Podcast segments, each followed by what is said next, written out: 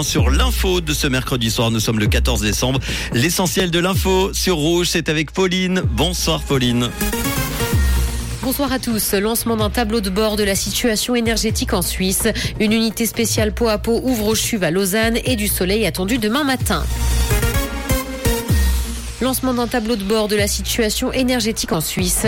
Il est donc maintenant possible d'un simple clic sur Internet de connaître l'état de l'approvisionnement en énergie en Suisse, ce qui permet donc de savoir si des mesures doivent être prises. Cet outil a été mis en ligne aujourd'hui par l'Office fédéral de l'énergie. Le tableau de bord sera d'ailleurs développé dans les semaines à venir. Une unité spéciale peau à peau ouvre au CHUV à Lausanne. Trois chambres vont permettre aux parents d'enfants prématurés ou avec des problèmes légers de ne plus être séparés de leur bébé. Le pot à peau a de nombreux bénéfices pour les nouveau-nés puisqu'il permet notamment de stabiliser la température, la respiration et le rythme cardiaque. Il aide également à diminuer la douleur et favoriser la prise de poids.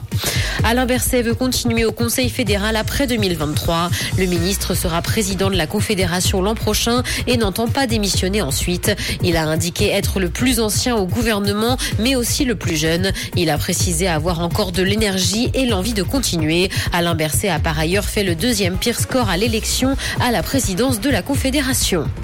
Dans l'actualité internationale, Covid-19, le virus pourrait faire un million et demi de morts en Chine dans les prochains mois. La fin de la stratégie zéro Covid fait craindre un boom des contaminations dans le pays. L'efficacité des vaccins, la couverture vaccinale, mais aussi la solidité du système de soins pose question. Une large contamination de la population pourrait par ailleurs entraîner l'apparition de nouveaux variants.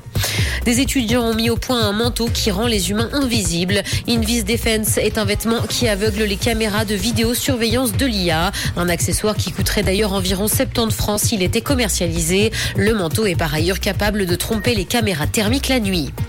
Festival d'Angoulême, l'exposition de Bastien Vives a été retirée de l'événement qui aura lieu en France en début d'année prochaine et ce après des menaces. Le dessinateur est à l'origine d'œuvres polémiques faisant l'apologie de l'inceste et de la pédopornographie.